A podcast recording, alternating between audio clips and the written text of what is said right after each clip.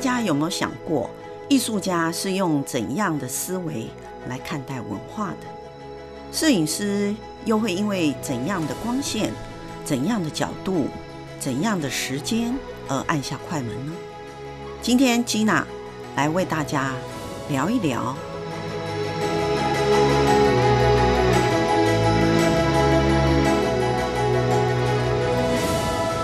大家好，我是吉娜，我是 Gina Branding Lab 的专业主持人。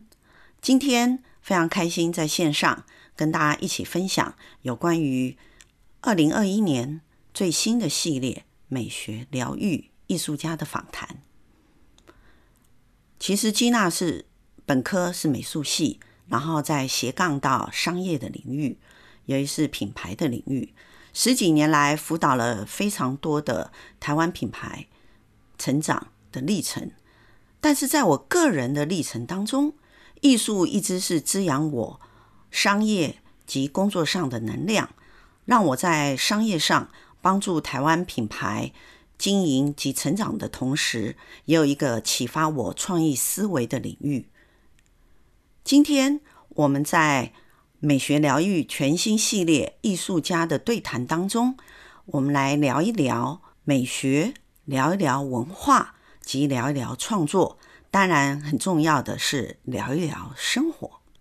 在二零二一年，我们会和艺术家们一起来挖掘艺术、文化、生活对于人的影响，并且从艺术、美学及人文生活当中。来跟大家一路前行，挖掘生命当中哪一个阶段，或者是直癌发展当中的哪一条路上，我们如何运用美学，不仅来疗愈自己，而且来激发自己的潜能，帮助自己不断前行。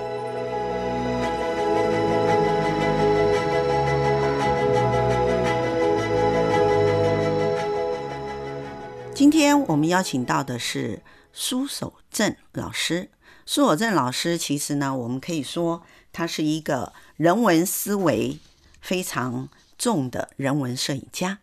为什么我这样说呢？其实苏守正老师他对于台湾土地拥有非常深厚关怀的心胸，而且他过去十几年来几乎踏遍了台湾宗教寺庙的每一寸土地。透过他镜头下的光影与艺术创作的角度交汇出来的摄影作品，其实每一度都显露着他对台湾宗教、寺庙、土地、人文，他独有的台湾哲学式的关怀。其实我和苏老师的结缘非常的深，因为我大学时就读中国文化大学美术系，当时苏老师刚好。从日本筑波大学艺术研究所硕士返国，而在他的任内，我呢对于摄影产生了非常深厚的兴趣。今天呢，我们来聊一聊苏老师他在因缘际会下退休后移居鹿港，而且在鹿港的生活，为什么一个呃从事艺术教育工作者他会从台北移居到鹿港，我相信除了所谓地理因缘的喜爱以外，一定还有其他的原因。所以，我们第一个先请问老师，为什么选择搬到鹿港来呢？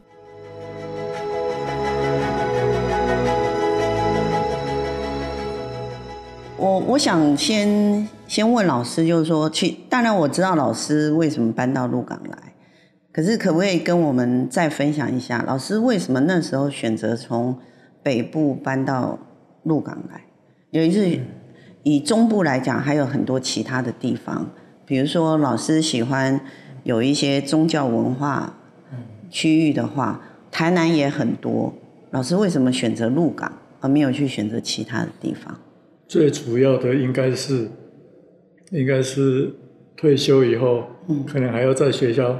兼课，嘿，那还要去台北，对，那还要，比如说父母亲年纪也比较大了，嗯，要回高雄去看他们，嗯，所以那个中间的地位置，那鹿港又是大概这几十年来大概应该至少有二三十年，常常经过的地方。嗯，就是每次要回高雄，开车要回高雄的时候，因为从台北开车到高雄，大概中间如果能够停留一个晚上，嗯，比较不会那么累，所以大概就是都会选择都，都是选择鹿港。哦，因为鹿港大概开始的时候是住比较方便。对。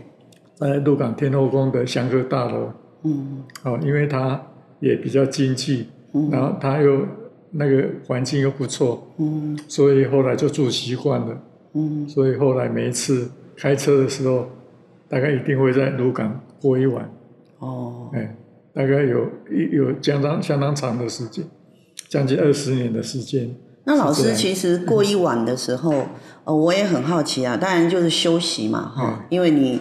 你从北部开车要回高雄的时候，中间一个休息站。对，那时候比较年轻嘛，嗯，所以体力也比较好，所以那大概不是只有在这边休息。对，那老师还在鹿港做了什么呢？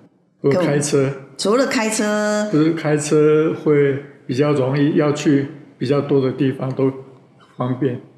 那那老师在鹿港休息一个晚上，隔天没有在鹿港再再看一看，或者是在对，就是鹿港。当然除了鹿港以外，嗯，开车可以行动比较方便，嗯，所以其实沿路沿路都都可以看。我们刚才听到苏老师说明为什么他选择鹿港的原因，其实我们可以知道，就是鹿港。除了呃，当然地理位置是非常适合往北往南的一个中心地点以外，其实更重要的，其实就是苏老师他过去十几年来，他去拍摄台湾宗教寺庙，鹿港其实是一个非常具有人文氛围的一个城镇。那么苏老师对于文化的接触，或者是对于人文宗教的一个偏爱。难道说是从他退休后才开始吗？其实从苏老师他人生历程来讲，他对于文化人文的接触，可以说是从他母系家族的生活当中就开始的哦。那么我们今天请他来聊一聊，他是从什么时候对于文化跟艺术很有兴趣？而他跟白沙屯妈祖的结缘是怎么样开始的呢？是是是，所以其实我们可以知道，就是苏老师其实他他一直以来，尤其是我认识老师，呃，我常讲我是苏老师最资深、最老的学生，因为我从大学的时候认识老师，老师那时候也才刚从日本回来，嗯，哦，所以那时候是老师呃返回台湾。的时候，也是我大学接触设计啊、艺术刚开始最专专注的时候，所以我们这样中间的过程的时候，其实我一直感觉老师对于很细微的一些文化深层的东西，老师其实都一直很放在心里头，很有兴趣。那为什么老师会对于文化这件事情很有兴趣？因为文化这件事情，它应该有一些原因导致。某一些人会去研究它，去了解它。老师可不可以分享一下，为什么你对文化，尤其是台湾的文化里头的所谓的宗教文化这件事情？哦，宗教文化这个当然是比较后来有一个特殊的经验，嗯，跟原来就有兴趣的比较人文方面的东西，它应该时间是不不太一样，嗯，应该对人文方面。人文方面的文化有兴趣，这个是在比较早，嗯，就是在可能从小时候念书的时候，大概就会有这样的倾向，嗯，但是对民间信仰，这个倒是比较后来的事情。那老师就是呃，您小时候因为。在学校阅读，或者说自己的阅读，对人文有兴趣。那宗教文宗教文化这件事情，大概是在您什么时候你产生兴趣？这个有几个时间的段落。嗯嗯。因为以前民间信仰这样的课，对，也不能在台湾的课堂上面哦出现。对。对，因为台湾在戒严时期跟解严以后，嗯，在这个对这种事情的处理方式完全不一样，嗯，所以应该是对民间信仰也不是那么真的有兴趣，因为在小时候高雄，对，高雄跟台南也不一样，嗯，台南就有很多的古庙。嗯，那台南、高雄其实比较没有那样的环境，是是。唯一的一个经验就是在那个南管的经验，嗯、就是在台高雄的有一个文衡圣文衡殿一个庙宇里面，哦，他每每一次关圣帝君的诞辰，他一定会有南管，哦，南管乐团来表演。如果比较早期的经验，应该是。要从这里开始，是是是，哎，而不是从，而不是民间信仰本身，因为民间信仰是，当然小时候就有这样的经验，嗯，因为高雄那个刚刚讲那个文衡殿，对，那个是一个澎湖人的庙宇，嗯，那我母系这边是澎湖人嘛，嗯，所以外婆小时候一定常常会带我们到那个庙宇去，哦，所以从小就有接触，哎，嗯，从小民间信仰，但是。在高雄的人，他跟台南不一样。对，他这个东西是比较少，活动也比较少。嗯嗯嗯嗯，不像在台南那么那么多那么多。是是是，宗教的活动也多。嗯，所以在对民间信仰这个事情并不排斥，嗯，但是真正有兴趣也说不上。哦，哎，倒是。在那个，呃，应该是第一次是两千年，嗯，西元两千年的时候，第一次跟着，因为以有一次，当时有一个纪录片，嗯，就是那个大甲妈祖回娘家的纪录片，嗯，就是黄春明拍那个纪录片，是，开始的时候对那个纪录片有一点兴趣，是是，那。但是对那个纪录片有兴趣，有一次在学校里面跟同事在聊天的时候谈到这个事情，嗯，结果那个同事他说，其实妈祖回娘家还有一个比大甲妈祖更有更值得去看的活动，嗯，白沙白沙屯妈祖是是，哎，但是他讲了以后，大概有三四年的时间，还是没有没有很积极，嗯。去参加。参加参与，那直到有一次，因为开车从经常要开车回南部，对，那有一次就是经经过白沙屯的时候，就想说，三年两三年前那个同事曾经提过这个事情，嗯，就到庙里面去看，嗯，那在庙里面看完以后。转身就要出来的时候，嗯，就有一个人叫你叫在后面在叫我，嗯嗯，哎，那他他说他要跟我详细介绍这个事情，他自己的经验。哦，是哦，是老师还记得是是怎样的人叫你？一个彰化的修车厂的老板，那就是我们说的路人甲。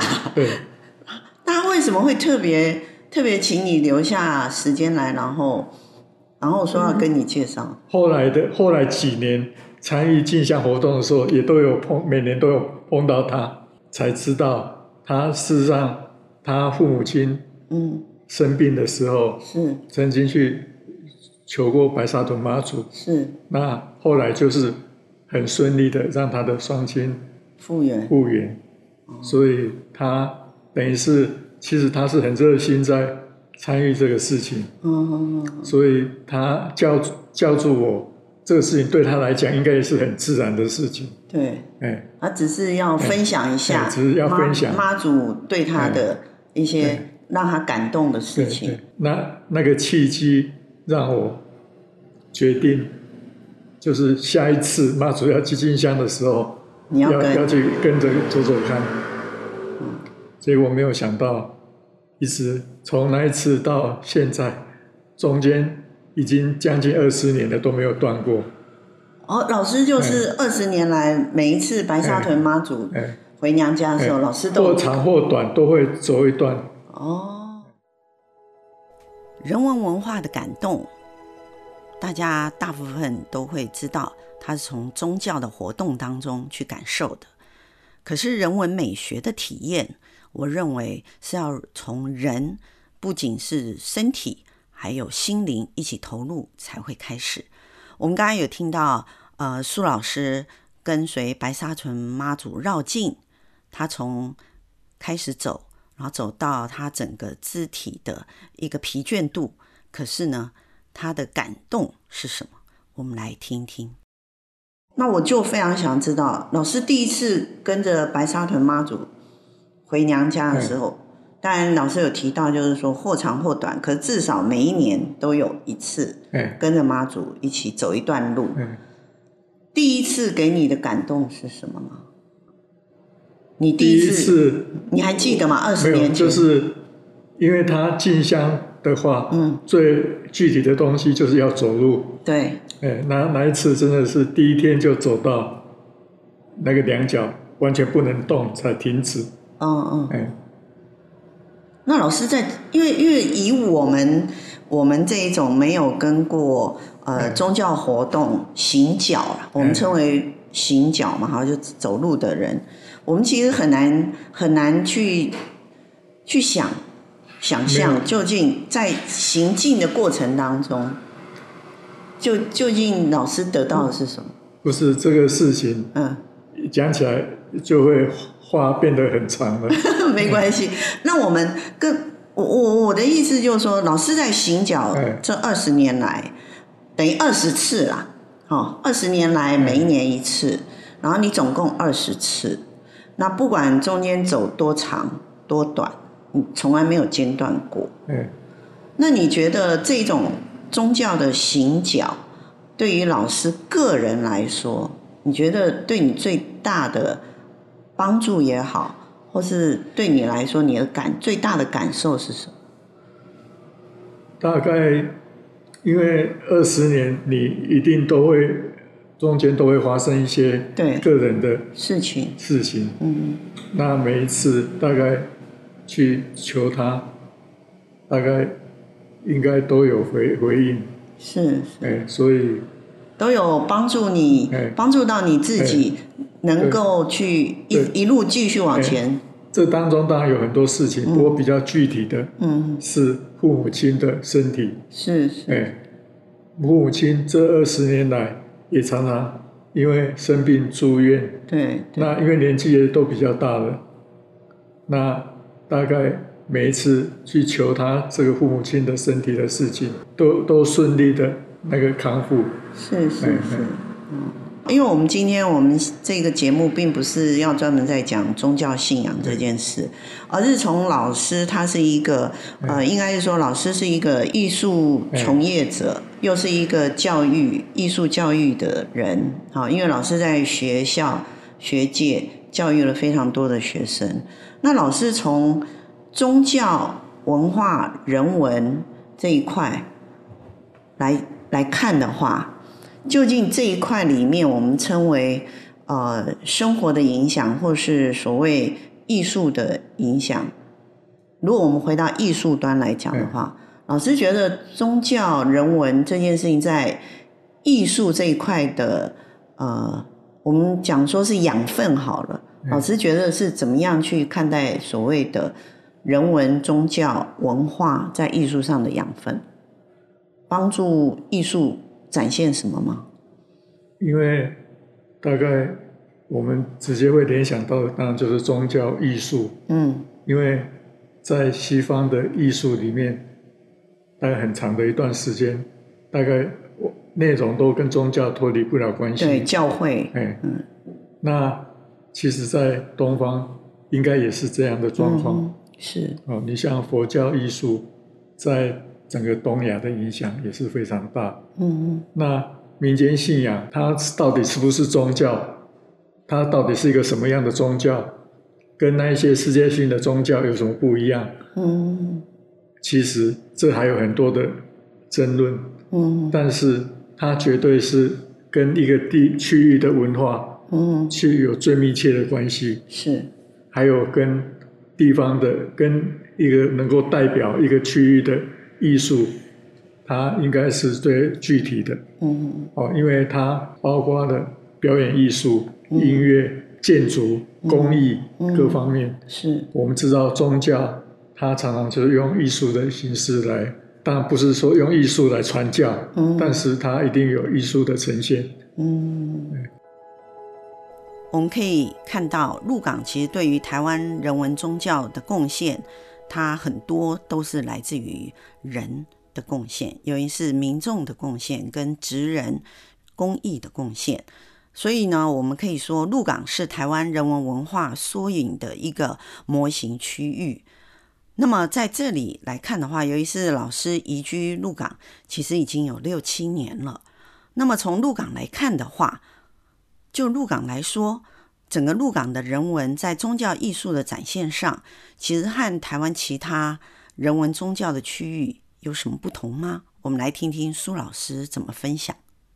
因为鹿港，嗯，台湾在台湾是一个移民社会，对。那鹿港其实在这移民社会当中，它又有一些代表性，嗯，因为它是一个比较早就发达的一个港口。嗯，所以当时从泉州来的移民带来的文化，就比较不是，就比较是一个精致的文化。嗯，这当中包括他们的信仰，保留很多他们原乡的信仰。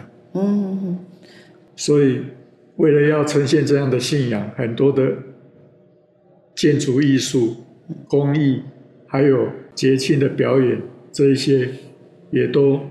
比较丰富，嗯，这样听起来感觉鹿港这边的宗教信仰的活动，它所展现出来的，不管是建筑啊，或者是它的呃活动的细致性，就是说它早先传承下来的细节都还留在鹿港。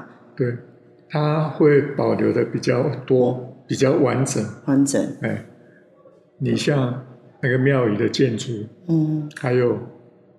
佛像、佛具的工艺，嗯，这一些，嗯，嗯，那还有就是音乐方面来讲，南管、北管这一些东西，就是当时台湾在宗教上面要用到的这一些音乐，嗯，在鹿港也都有比较完整的保存。那如果是这样的话，我们因为我们知道，就是说，老师刚刚也有提到，就是。其实宗教、人文、信仰都跟在地的这一这一个居住的人，他是息息相关的。那听起来就是鹿港人，他们把所有的呃，我们称为原汁原味的一些宗教信仰，保存的非常的完整跟细致。那鹿港人，如果我们来讲不同区域的人，他不同的人文文化，那鹿港人的生活文化会是什么？你觉得鹿港人的生活文化，在地的鹿港人生活文化是什么？其实这六七年的了解并不多。嗯哼。大概搬来鹿港之后，大概就身体就出了一些状况。是，是。所以其实跟他们生活的接触，反而并没有以前那么密切。那么密切。是是是。那如果老师以一个外来者的角度，哦。你是一个等于是移民进鹿港的人，你你从外来者角度来看鹿港人，你觉得他大概是怎样的？应该要这样讲，跟从鹿港的历史，它是非常特殊。台湾在发展的过程，鹿港它其实并不是完全跟着这一条轴线在走。嗯，他曾经在台湾还比较经济情况比较没有发展的那么好的时候，他就已经。因为港口的关系，就非常的繁荣。嗯，那后来台湾真正经济开始发达，在日治时代以后，鹿港反而是没落的。对，因为工业化以后，工业化以后，鹿港它原本它在工业化以前，它很更早就已经没落。哦，更早以前，应该是清朝末年，因为港口淤塞嘛，哈。对。但是因为这样。所以反而有一些，因为早期非常繁荣的时候进来的文化保留下来，保留下来。嗯，所以就变得说，有时候我们常讲，就是有时候失去一些东西，反而其实你留下跟获得的东西更多。嗯、我们如果这样讲的话，就是。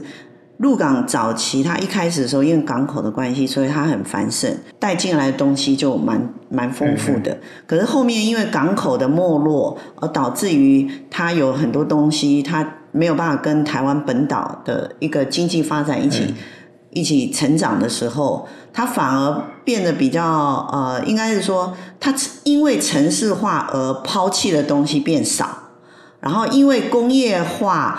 而选择毁掉的东西也少，所以反而他留下来的东西更多。嗯，他在台湾发展的早期，嗯嗯，他就已经有很好的工艺，还有建筑，还有音乐、戏剧的传传承传承，嗯，就已经比较完整，完整那个时代的原貌。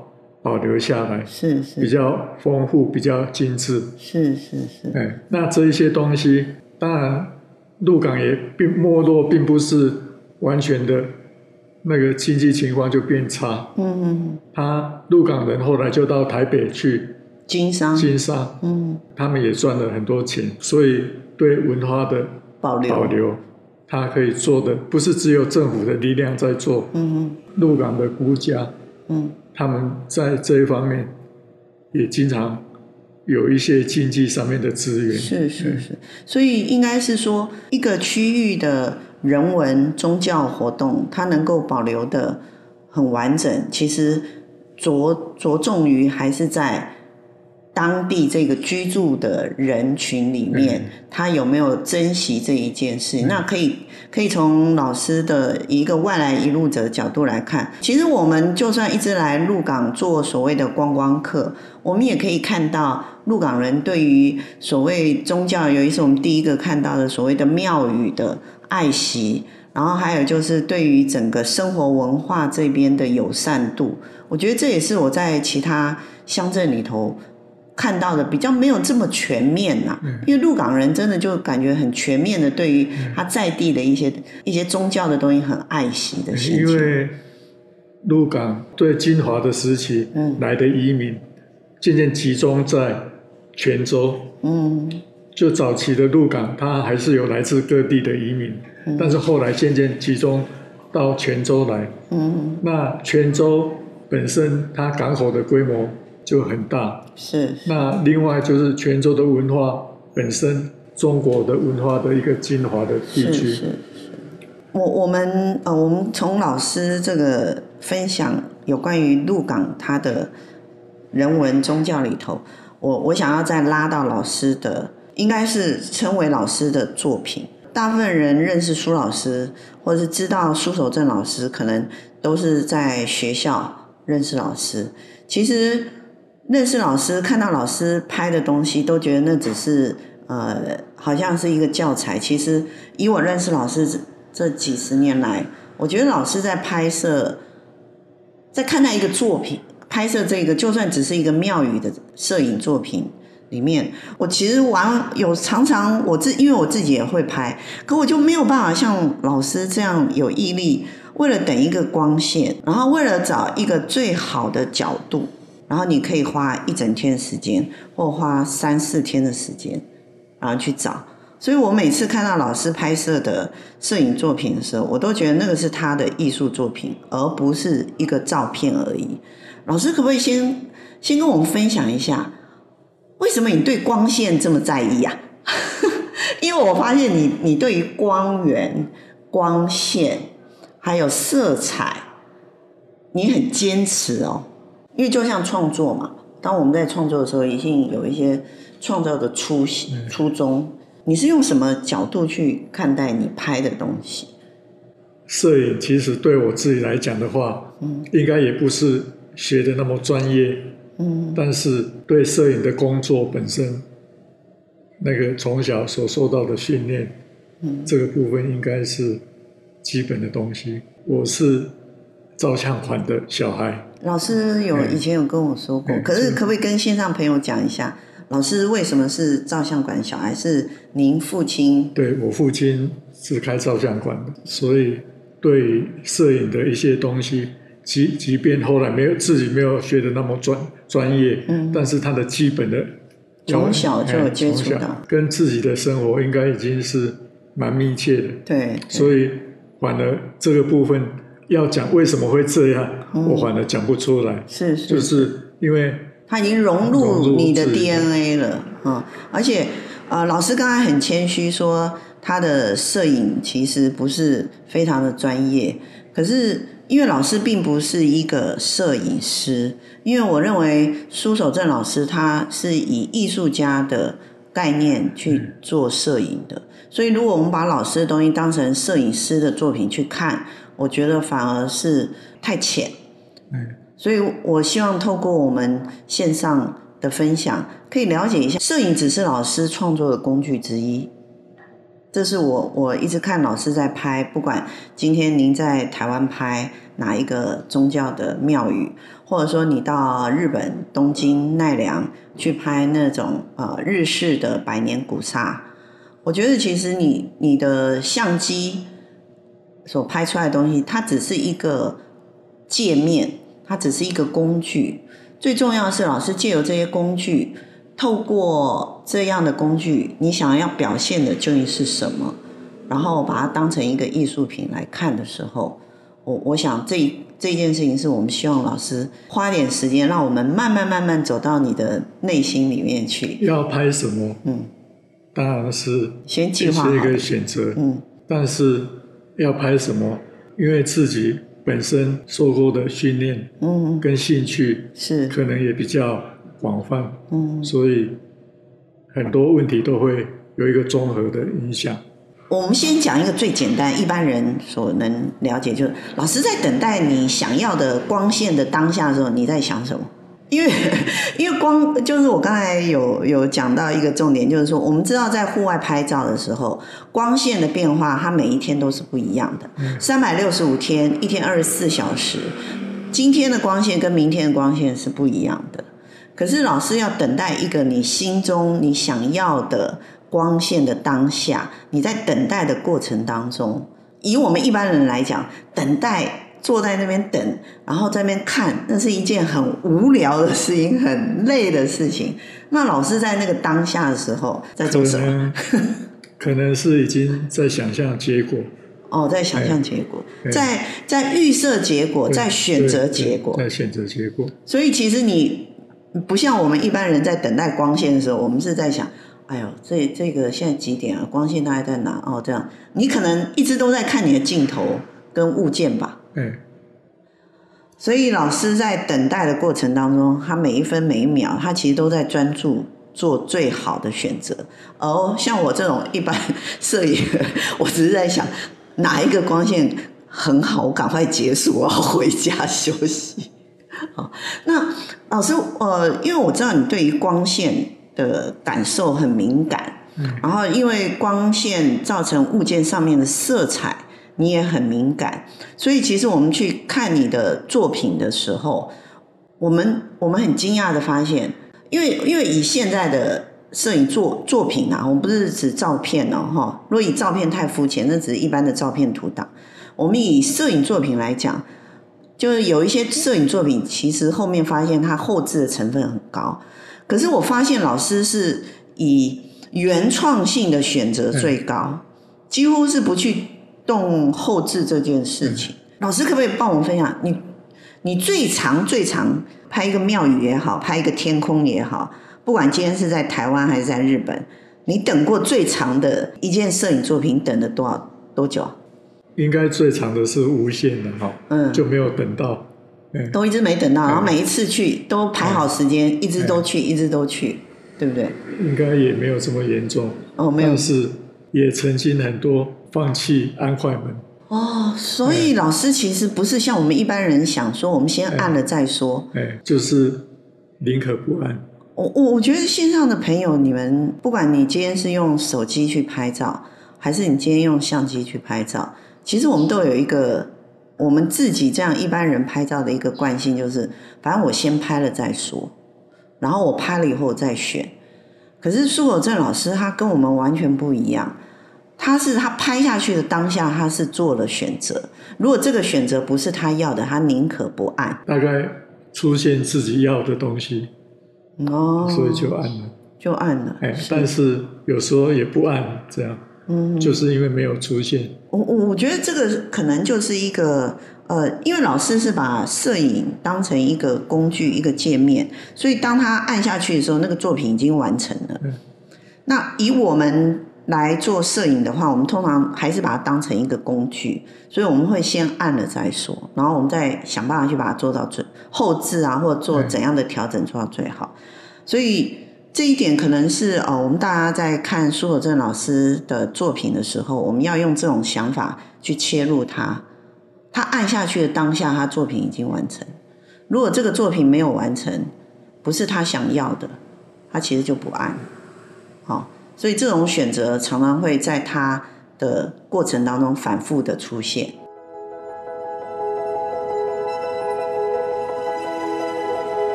刚才我们也有听到苏守正老师说，如果画面不是他要的，他宁可不按下那个快门，他宁可不拍。这样的创作理念，也是一路他走来坚持的信念。当然，在后置技术蓬勃发展的现代，纯粹以拍摄当下画面当作创作的艺术家，其实已经非常少见了。而要在拍摄当下完成作品的艺术家，那更是稀有。而你要能够坚持下去，那真的是非常不容易的。艺术家需要对于自己所使用的工具，非常的熟悉以外，其实对于环境的敏锐观察力也要非常丰富。有一次摄影作品这件事情，光线及物件其实不是摄影师可以完全掌控的，因为它是户外，它不是室内，所以光线不能够运用室内的光线来刻意的制造的。所以，我们对于苏守正老师的创作，其实要。用另外一个角度来看待，那真的是非常珍贵的创作。我们知道，艺术家的养成不仅于美学观察或艺术观察的敏锐度，更重要的是对于自己创作价值的坚持。